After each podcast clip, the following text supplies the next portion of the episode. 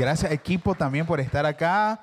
Gracias a todos los que han pasado a orar. Ha sido un tiempo increíble. Quiero darle la bienvenida a nuestra familia en línea. Qué honor tenerles acá con nosotros. Para los que no saben, tenemos este tiempo cada jueves a las 9 Ah, bueno, a las 9 de la mañana comenzamos, pero realmente tenemos un tiempo de oración y adoración a las ocho y media y todos están invitados. Queremos que sean parte de lo que Dios está haciendo en este lugar. Y estas charlas no solamente son para el liderazgo de la iglesia, realmente son para cada persona que sienta la necesidad de crecer en diferentes áreas de su vida. Así que no tengan temor de invitar a todo su mundo, no solamente personas cristianas. Posiblemente este es el primer paso para que alguien comience a creer en Dios. Así que hagan la invitación. Y hoy tengo el honor de compartir la charla de esa mañana. Y como decían los increíbles líderes que acaban de pasar, estamos leyendo el libro de Hechos. Si no han comenzado, no es tarde. Apenas, apenas hoy es que cinco, cuatro, cuatro, cinco, cuatro, cuatro. Sí, hoy es cinco. Vamos, capítulo 4, día 5. Sí, gracias, gracias, gracias por eso. Pero realmente no es tarde para comenzar. Pueden comenzar hoy y leer un capítulo diario porque es increíble y nos va a hacer crecer de una forma inimaginable. Les animo a que lo hagan. Y tengo una historia que sé que nació en el corazón de Dios y quiero compartirla con ustedes. Voy a intentar avanzar rápido porque sé que no tenemos mucho tiempo, pero sean pacientes. Seamos pacientes, saquen sus cuadernos, saquen sus teléfonos, que vamos a crecer. Y esta historia está en Hechos capítulo 3. A partir del versículo 1, voy a leerlo por partes. Y dice, un día subían Pedro y Juan al templo a las 3 de la tarde, que es la hora de la oración. Me llamó la atención que por qué ya no estaban en el templo, si era la hora de la oración, y apenas iban subiendo. Tenemos que ser puntuales, mucha. Junto a la puerta llamada hermosa había un hombre lisiado de nacimiento al que todos los días dejaban ahí para que pidiera limosna al que entraba al templo. Voy a hacer una pausa. La Biblia narra que ese hombre era, un, era lisiado de nacimiento. Sé que muchos de los que estamos aquí lidiamos con condiciones que posiblemente no escogimos, que posiblemente no la compramos, que posiblemente ni siquiera tuvimos la opción de recibir, simplemente nacimos con eso. Y puedo hablar de muchísimas cosas, condiciones físicas, condiciones económicas, condiciones emocionales, pero también quiero hablar de las condiciones espirituales que por herencia hemos recibido. Muchísimas, esta semana hemos tenido la oportunidad de conversar con mi familia que está de visita aquí y hemos estado hablando acerca de, las, de los legados generacionales, de las maldiciones y bendiciones generacionales. Y a veces no nos damos cuenta que caminamos en ciertas condiciones que no escogimos caminar. A veces caminamos en la, condición de maldición generacional de divorcio o maldición generacional de familias disfuncionales, eh, maldición generacional de hijos fuera del matrimonio, eh, maldición generacional de muerte a temprana edad de muchas familias. Y algo que nosotros, que mi esposa y yo hicimos a partir del año pasado fue comenzar a cortar con maldiciones generacionales. Entonces yo les animo realmente que hagamos una pausa, pensemos en esa herencia posiblemente no tan buena que hemos recibido que necesitamos cortar. Y la Biblia dice que este hombre lo dejaban para que pidiera limosna. Él no tenía opción. Simplemente alguien lo escogió y dijo, bueno, vos vas a ser el limosnero. Bueno, vos vas a ser el, que, el divorciado. Bueno, vos vas a ser el hijo sin padre. Bueno, vos vas a ser el matrimonio que nunca va a funcionar. Bueno, vos vas a ser la estéril. Bueno, vas a ser, bueno, tantas cosas que podemos mencionar, pero posiblemente nosotros creemos de que no tenemos opción para cortar eso. Luego dice el verso 3. Cuando éste vio que Pedro y Juan estaban por entrar, les pidió limosna. Y ojo con esto, me llama muchísimas cosas me llaman la atención. Él estaba a la puerta, ni siquiera estaba ni muy afuera ni muy adentro. muchas veces nosotros queremos como un poquito, pero no me quiero comprometer 100%. Señor, te doy te doy como mi tiempo, pero no quiero confiarte con mis finanzas. Señor, te doy mis finanzas, pero mi matrimonio yo lo manejo. Señor, ok, te doy mi matrimonio, pero mi tiempo yo no te lo quiero dar. Este hombre era ese, estaba en la puerta, no sabía si estar suficientemente adentro o estar suficientemente fuera. Pero él tenía su ojo puesto en el lugar incorrecto, porque él estaba esperando recibir algo que estaba fuera de la presencia de Dios y no dentro de la presencia de Dios. Él tenía su expectativa en, lo que en los que iban a entrar.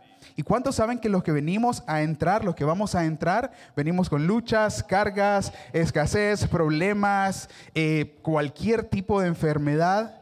pero cuando salimos de la presencia del Señor salimos limpios. Este hombre, su expectativa era en lo natural y no en lo sobrenatural. Lo que iba saliendo del templo es lo que posiblemente iba a animar a él a crecer, a salir de la condición en la que estaba, pero él estaba enfocado en lo que iba a entrar al templo. Entonces solamente quiero, quiero hacer eh, énfasis en eso, en revisar en dónde tenemos nuestras expectativas. Verso 4. Pedro con Juan mirándolo fijamente le dijo, míranos. El hombre fijó en ellos la mirada esperando recibir algo. Pero le dijo, no tengo plata ni oro. Me, llama la atención que si realmente era cierto esto, porque yo entiendo que Jesús caminaba con un tesorero, tenían realmente dinero, si tenía tesorero era porque tenía tesoro, entonces yo me quedé así como, ¿será que no tenía? Pero yo sé que él tenía un plan mejor. Yo sé que Pedro sabía cuál era la necesidad de este lisiado. Más adelante en el capítulo siguiente dice que este hombre tenía poco más de 40 años. Entonces él realmente no sabía qué era caminar. Luego dice, versículo 6, pero lo que tengo te doy. En el nombre de Jesucristo de Nazaret, levántate y anda. Y tomándolo por la mano derecha, lo levantó. Voy a hacer una pausa ahí. Yo cuando leí esta parte de que Pedro lo tomó por la mano derecha, se me vino una imagen. Esto ya Pedro lo había vivido. Pedro en alguna ocasión había salido del bote, Pedro en alguna ocasión había decidido caminar en fe, poner sus pies sobre las aguas, caminar un par de pasos y de repente se comenzó a hundir. En ese momento se dio cuenta de qué era lo que él necesitaba y él extendió su mano y dijo, Señor, ayúdame. Él tenía esa imagen y yo, yo quiero hacer una pausa en este momento. ¿En qué momento nosotros hemos recibido algo de parte del Señor donde no tenemos en más nada que depender que no sea de Él y que ahora necesitamos replicar? En algún momento Dios restauró nuestro matrimonio. Ahora necesito replicar eso en los demás matrimonios. En algún momento Jesús me sacó de alguna condición y ahora yo necesito replicar eso en los demás. Pedro había experimentado lo que, lo que era ser rescatado a través de una mano, a través de extender una mano. Y él estaba replicando exactamente lo mismo. ¿Quién ha recibido un consejo de parte de Pastor Snady Whitney? Hagan lo mismo.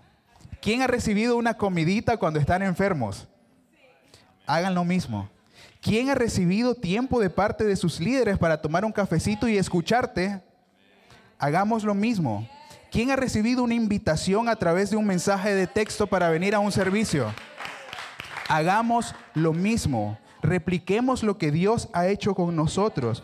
Versículo, eh, en el mismo, en el versículo 6, tomándolo por la mano derecha lo levantó al instante, los pies y los tobillos del hombre cobraron fuerza. A veces no, hace, no basta solamente con dar un consejo, a veces no basta solamente con decir, aparta tu tiempo con el Señor, a veces no solo basta con decir, anda de rodillas, a veces es necesario que nosotros guiemos a las personas a tomar esos pasos y es entonces donde ellos van van a recobrar fuerzas o tomar fuerzas por primera vez para poder caminar en sus propias fuerzas. Este hombre lisiado, no, no, sé cuál era el nombre, no lo menciona la Biblia, pero este hombre lisiado tuvo fuerzas y caminó hasta que Pedro extendió su mano y decidió levantarlo. En ese momento el hombre recobró fuerza en sus pies. ¿Cuántas personas están esperando que nosotros caminemos con ellos?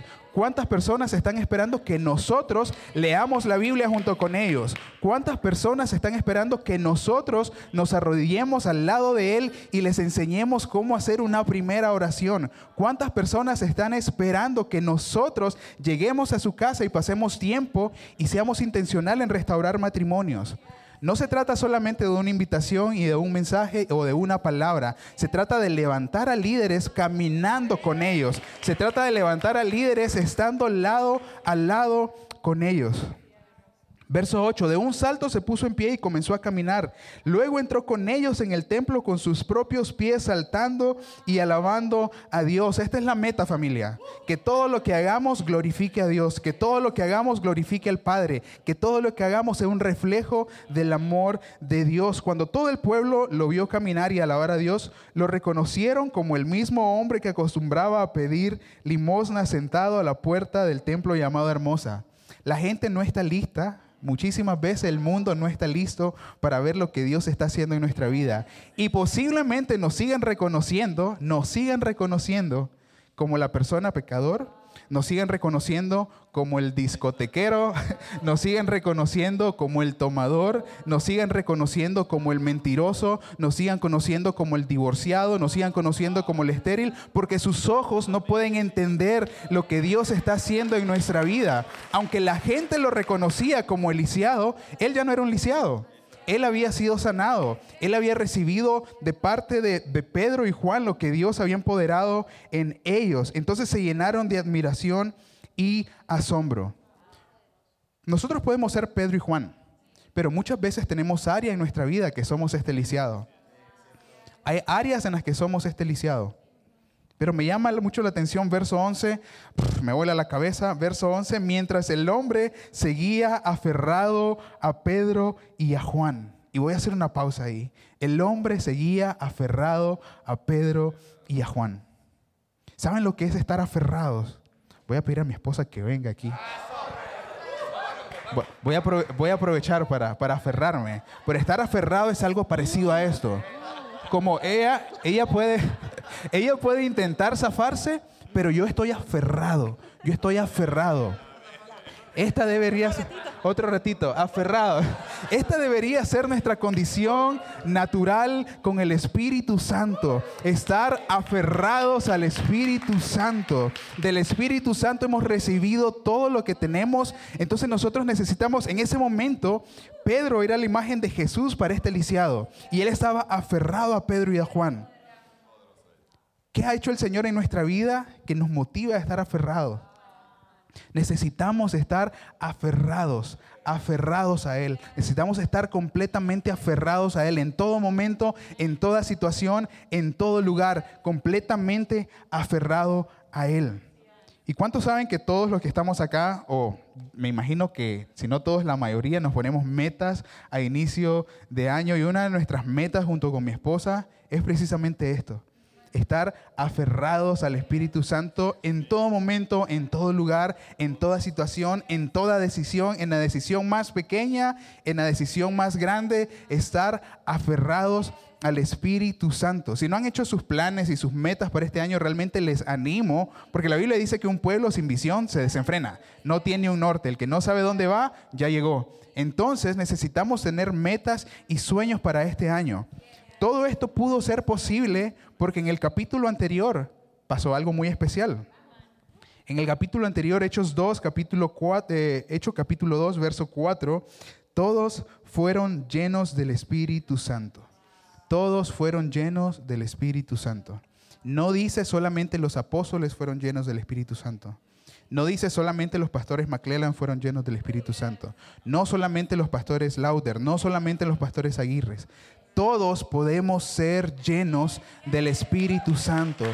Todos tenemos acceso al Espíritu Santo. Todos tenemos ese regalo de parte de Dios que se llama Espíritu Santo.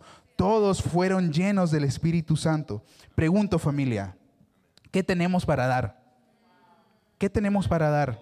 ¿Cuál va a ser nuestra respuesta a cualquier lisiado? Pedro sabía lo que él tenía para dar, sabía el poder que tenía dentro de él.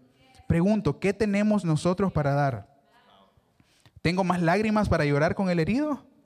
¿O tengo poder del Espíritu Santo? ¿Tengo más deudas para llorar con el endeudado? ¿O tengo poder del Espíritu Santo? ¿Tengo más divorcio para dolerme con el divorciado? ¿O tengo poder del Espíritu Santo? Lo que demos va a depender de lo que estemos llenos. Yo no puedo dar algo que no tengo. Yo no puedo dar nada que yo no tenga. Yo puedo dar de lo que esté lleno y necesitamos estar llenos del Espíritu Santo. Hay un antes del milagro y comenzó con el Espíritu Santo. Hay un durante el milagro que fue el Espíritu Santo. Y en Hechos 4, verso 31, también hay un después. Verso 31, Hechos 4, 31. Después de haber orado, tembló el lugar en que estaban reunidos todos fueron llenos con el Espíritu Santo y proclamaban la palabra de Dios sin temor alguno. Normalmente cuando recibimos algo, lo damos todo por garantizado. Normalmente cuando recibí por lo que le estaba creyendo al Señor, nos acomodamos y, ok, ya gracias Señor, ya no necesito más nada. A partir de aquí le doy yo solo ¿Cuánto nos ha pasado que cuando vamos manejando y pedimos una orientación, llegamos a un lugar que no conocemos y decimos, ah, va, va, va, va, a partir de aquí ya sé cómo llegar? Pero con Dios no existe a partir de aquí. Con Dios no existe eso. Con Dios siempre necesitamos estar llenos de su espíritu. Pedro y Juan no dieron por garantizado el milagro que acababa de pasar.